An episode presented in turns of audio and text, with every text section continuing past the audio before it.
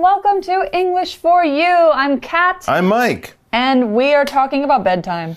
Let's go to bed. Good night. Uh, well, no, but come on. I've had a really busy day. I just want to get in a little bit of fun before I go to bed. I've been working all day. I come home, I make dinner, I work a bit more. I know it's bedtime, but can I just like play some video games or watch TV or Well, do I- something fun for an I hour If I was your mom, if I was your mom, I'd say no. But if you're an adult, I guess you can do whatever you want. Absolutely. But should you do that kind of thing? Should you have fun before you go to bed, even if you didn't really have fun all day because you were busy? Well, Yeah. no. Well, kind of no. Kinda no. It depends on how much time you have, but the answer is kind of no. That's You- what our you- article's about today. you probably will, but you probably shouldn't. Yeah, well, let's tell them the title. We've been procrastinating long Mm-hmm. enough. What's the title of our article? Revenge bedtime procrastination is a real headache. Yeah, revenge bedtime procrastination is a fancy way of saying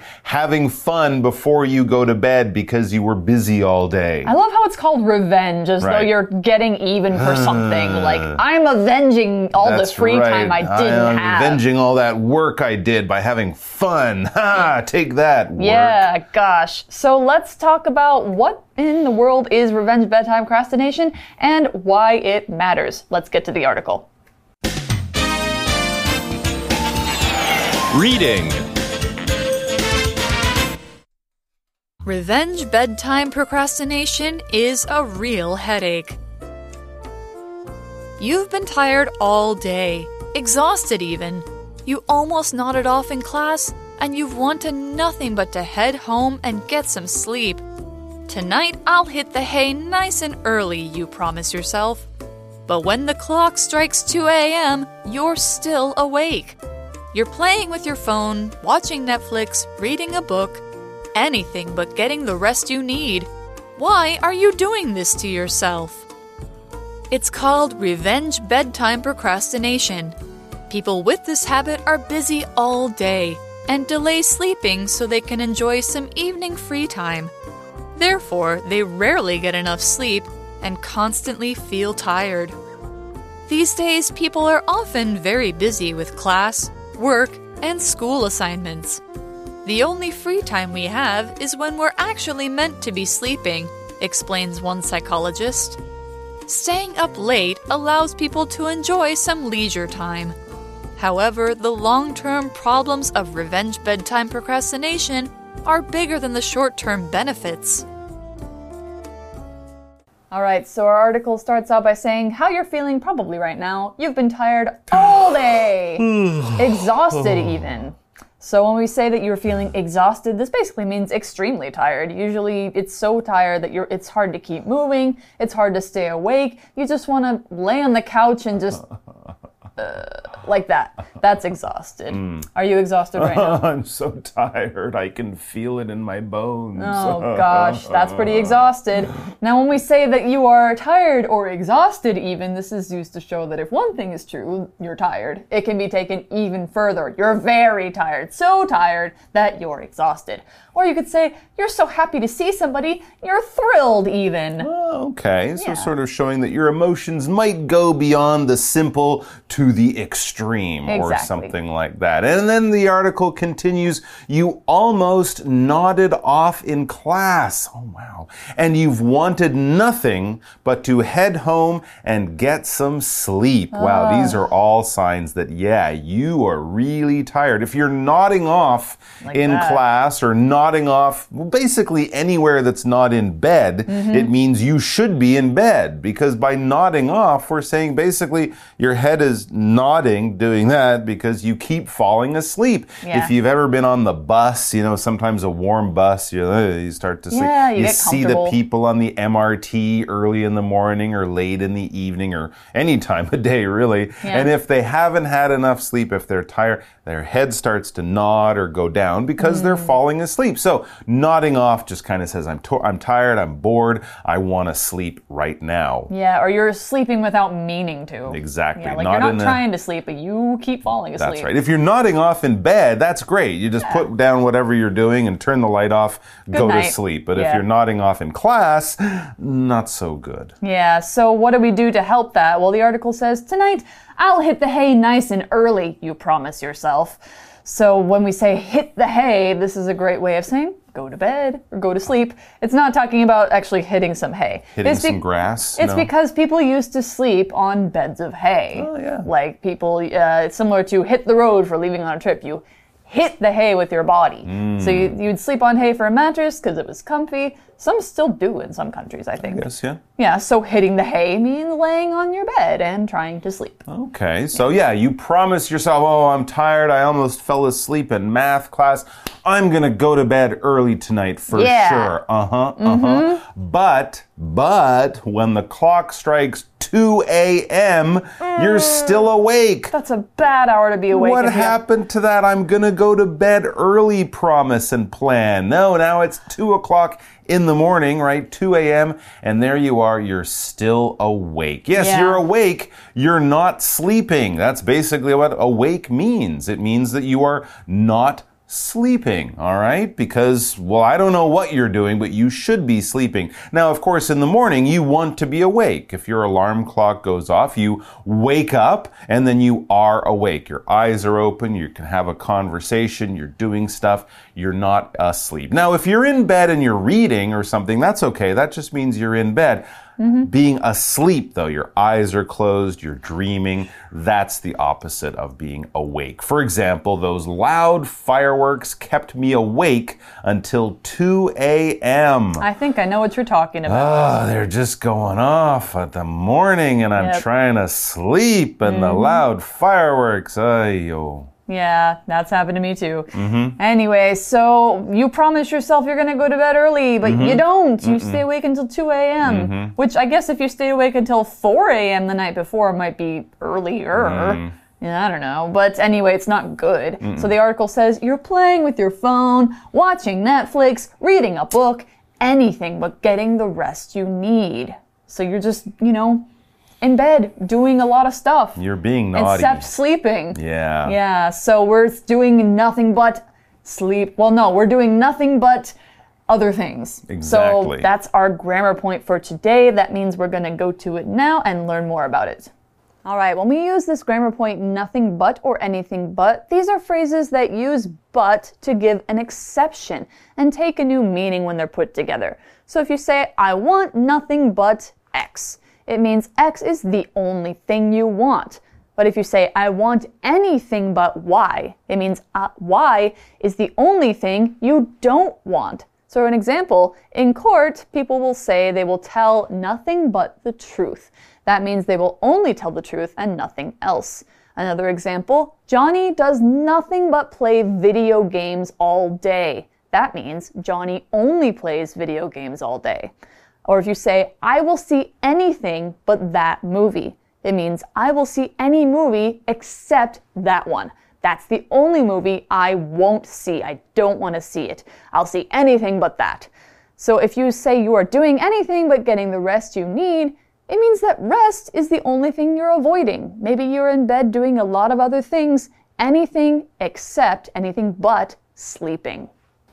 So there you are. You almost fell asleep in class. You promised yourself you would go to bed early, But you're it's not. 2 a.m. and you're wide awake. Not mm-hmm. because of anything that's happening around you, because of what you're choosing to do. So here's the question Why are you doing this to yourself?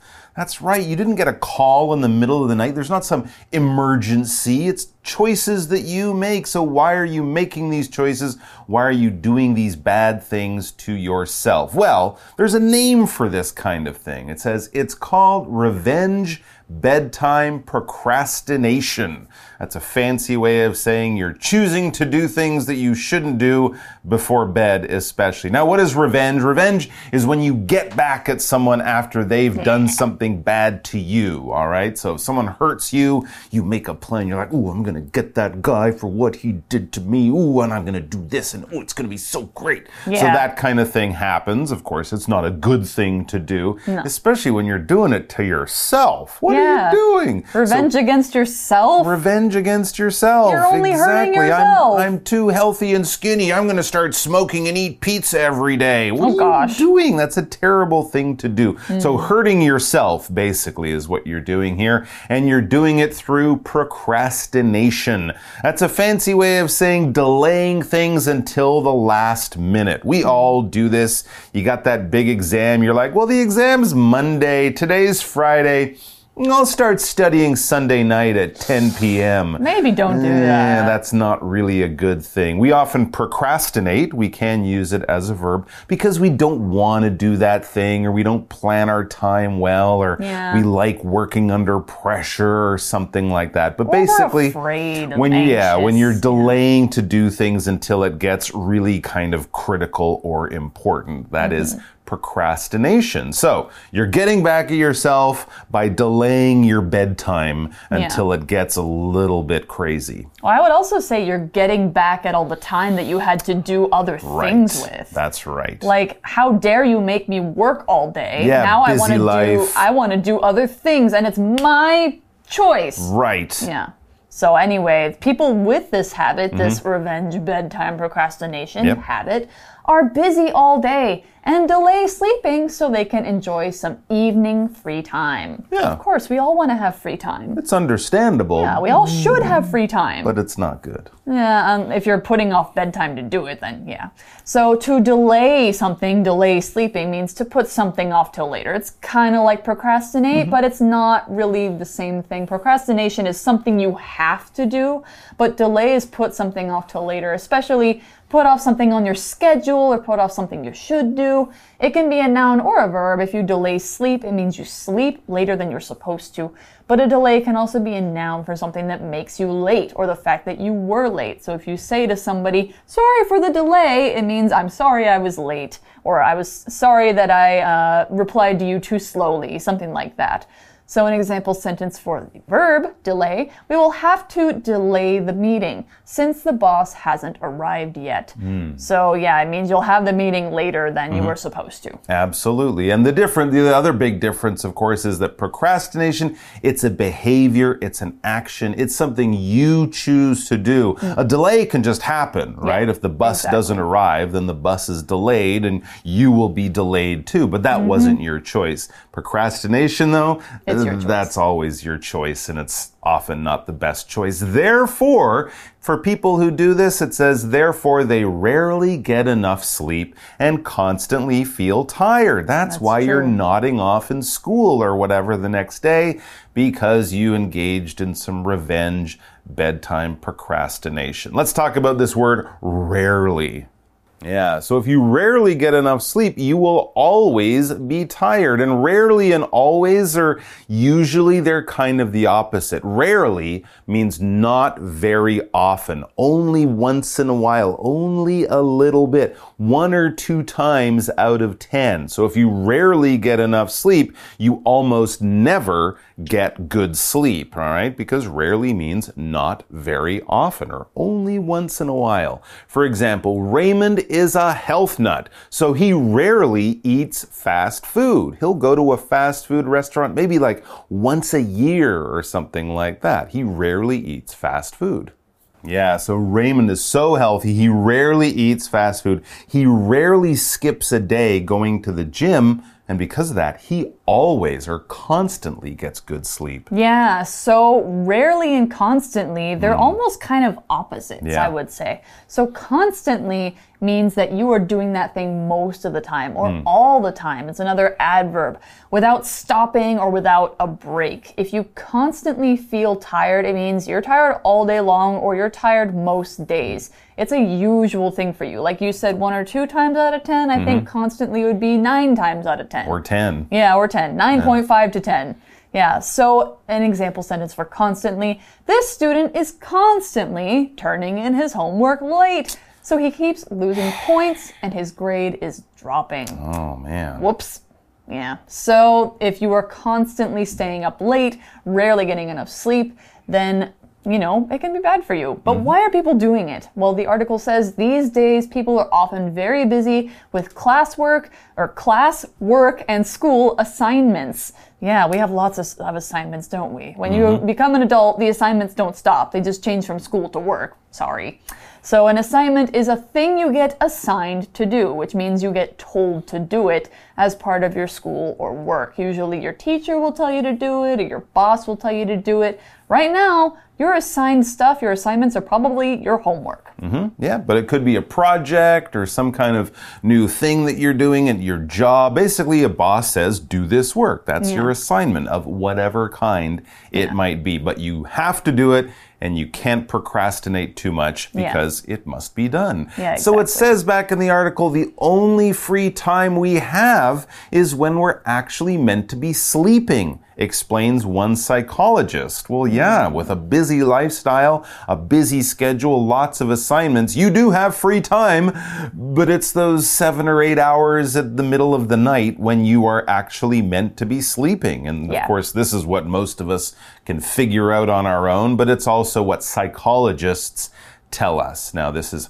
uh, what a psychologist is. This is basically someone who is an expert in behavior, in how people act, in the decisions they make, in the ways that they think, that kind of thing. If you have problems in your life, if you're always depressed or worried all the time, maybe you can go to a psychologist and talk about how you think about things and the choices you make and the behavior you have, and the psychologist can help you. It's kind of like a doctor, Yeah. but basically a doctor for your feelings and your emotions and your behavior. Yeah, a doctor for your mind. Exactly. Not Yeah. just for humans, though. As we read in the example sentence, Marlene's dog has been acting strangely, so she took him to see a pet psychologist. That's interesting. there I've heard go. of I've heard of pet behaviorists, but I've never mm-hmm. heard of pet psychologists. Oh, it's so big in California. Must be. Mm. So, yes, also it said there that you are meant to be sleeping. If you are meant to be, this phrase, be meant to be,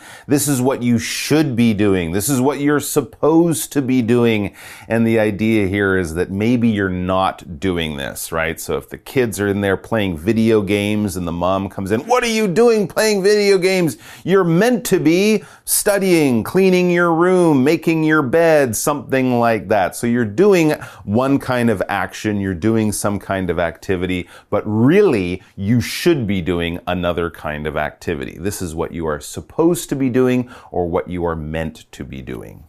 Right. So if you're meant to be sleeping, Mm-hmm. if you're doing other things, then maybe that's the only time you have. Well, it is, Yeah. exactly, but really you should be using that time for sleeping. Right, yeah. And the article says staying up late allows people to enjoy some leisure time. Right. Leisure, we love leisure. But Yeah. what does it mean to stay up late? Well, we've kind of been talking about it this entire time, but to stay up late means to not go to bed until very late at night or just to stay in bed doing nothing, but not trying to sleep.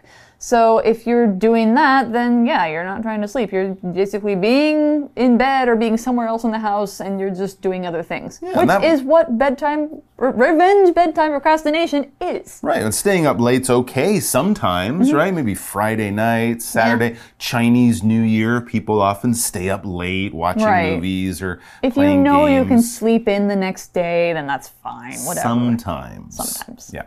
Yeah. So if you want to do leisure activities, Mm. is that why you're staying up late? Leisure is uh, something that you are doing anytime you're not doing a chore or Mm-hmm. work or some other obligation, something you have to do. Your leisure time is the time you get to relax and have fun and do what you enjoy. So, doing something in a leisurely way, if you're saying the adverb leisurely, means you're doing it in a relaxed way or without hurrying, without stressing about it. So, leisure activities can be anything from, you know, active things like hiking to like going out with friends, playing phone games, doing art. Uh, during my leisure time, I like to uh, play yeah, video games, something like that.